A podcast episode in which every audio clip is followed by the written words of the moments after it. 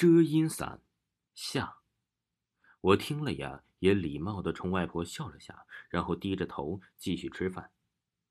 我妹妹丫丫是在那天下午开始出事的。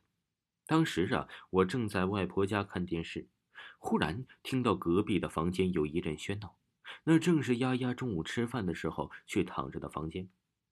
我跑过去，看到爸爸扶着床上半躺着的丫丫，妈妈在一边哭泣。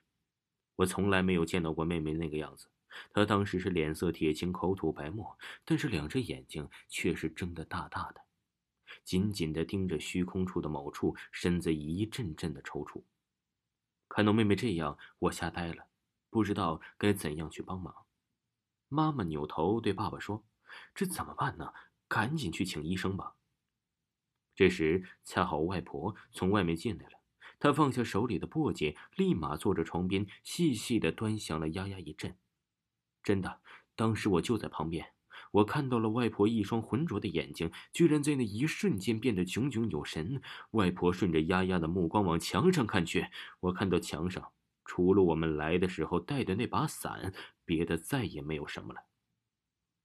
看了两眼后，外婆低下头，叹息一声，喃喃说道：“唉，这该担心的，迟早还是要来的呀。”我和爸爸妈妈听后啊，先都是一愣。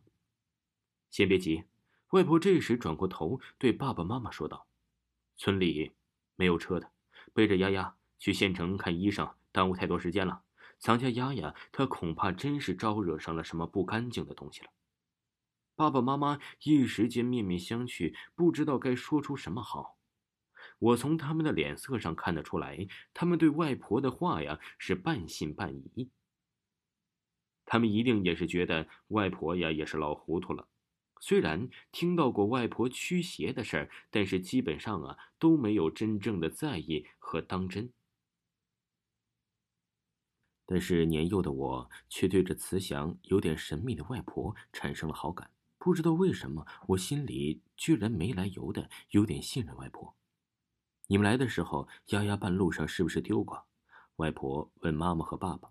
爸爸拍了下脑门，说道：“哎呀，是的，难不成？”破房子这后面的洞真有古怪呀！然后爸爸就把妹妹如何在雨中停后，独自跑到我们躲雨的房屋后面玩，然后又掉进了那个坑洞里的事儿跟外婆说了。外婆指了指挂在墙上的黑伞，问道：“丫丫是不是当时拿着这把伞掉进去的？”我说：“是的，我当时记得比较清楚啊。”外婆向我投来了赞许的目光。你们先出去，先在门外等一会儿吧。我能把他治好。外婆取下那把黑伞，斩钉截铁的对我们说道：“爸爸妈妈还有点犹豫，外婆却不由分说的推搡着我们了。于是啊，我们都退了出去。站在门外，爸爸妈妈和我都是焦急的等待着。我也不知道过了多久，也许是一刻钟，或者是个把小时的样子，外婆终于拉开了门。外婆满头大汗，虚弱的对爸爸妈妈说：“以后啊，照看着点丫丫。”别让她乱跑了。爸爸妈妈边答应着进屋看丫丫，我也跟了进去。只见丫丫的气色已经缓了过来，呼吸平稳，看上去像是睡着了一般。丫丫没事了，让她睡会儿吧，到晚上就睡醒了。外婆转身说道：“我记得当时爸爸呀是张嘴想问什么，但终于了没问。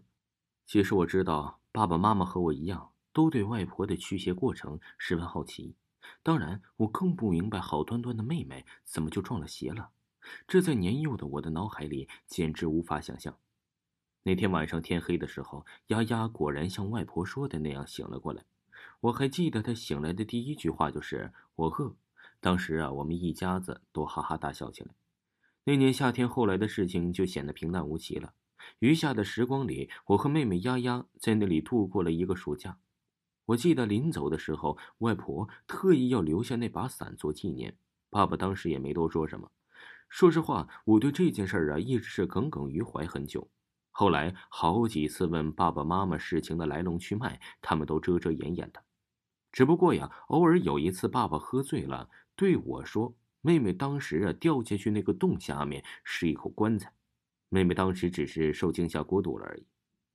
由于啊对外婆。说驱散的事儿，有一次，妈妈告诉我说，外婆信神信久了，而且呀是老糊涂闹着玩的。这世上哪有那么玄乎的事儿啊？我对他们的解释当然是不太满意，但随着时间的推移，我也开始慢慢怀疑记忆的准确性了。就在我快要将这件事情完全淡忘的时候，有一次我在一个讲鬼狐的八卦帖子里看到了一段话。